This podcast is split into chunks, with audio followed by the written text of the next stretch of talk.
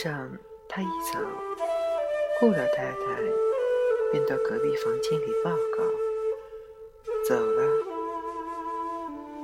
雨下的这样大，曼桢他们回来要淋得像落汤鸡了。老太太一进来，顾太太便不言语了。祖孙三代默然对坐着，只听见雨声潺潺。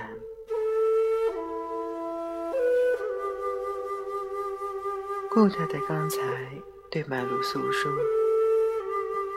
把玉锦和曼桢的事情一五一十说给他听。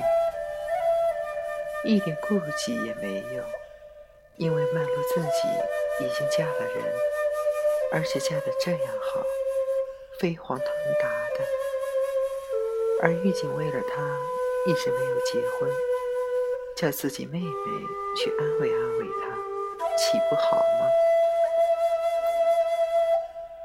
他母亲以为他一定也赞成的，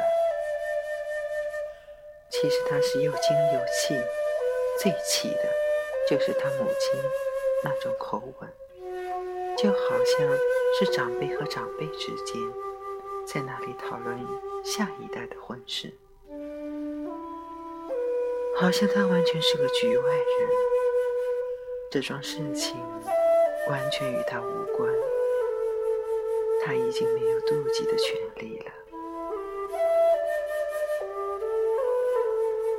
他母亲也真是多事，怎么想起来的，又要替他妹妹和玉锦撮合？二妹不是已经有了朋友吗？又让玉锦多受一回刺激。他知道的，玉锦如果真是爱上了他妹妹，也是因为他的缘故，因为他妹妹。有几分像他，他到现在还在那里追逐着一个影子呀。他心里非常感动，他要见他一面，劝劝他，劝他不要这样痴心。他对自己说，他没有别的目的，不过是要见见他。归见他一番，但是谁知道呢？也许他还是抱着一种非分的希望的，尤其因为现在洪才对他这样坏，他的处境这样痛苦。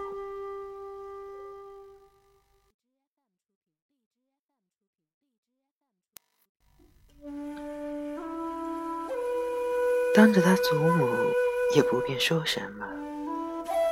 曼璐随即站起身来说要走了。他母亲送他下楼，走到御景房门口，曼璐顺手就把电灯捻开了，笑道：“我看看。”那是他从前的卧室，不过家具都换过了。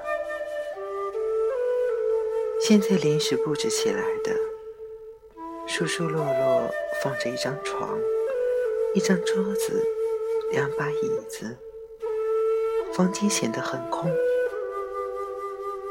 狱警的洗脸毛巾晾在椅背上，狱警的帽子搁在桌上，桌上还有他的自来水笔和一把梳子，换下来的衬衣。他母亲给他洗干净了，叠得整整齐齐的，放在他床上。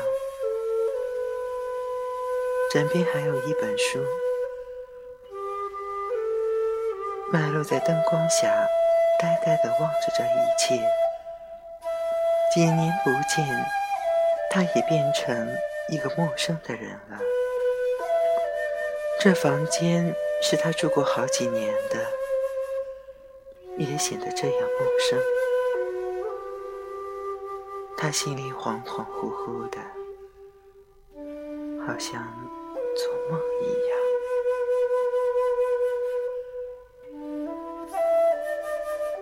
顾太太道：“他后天就要动身了。”老太太说：“我们要做两样菜，给他饯行。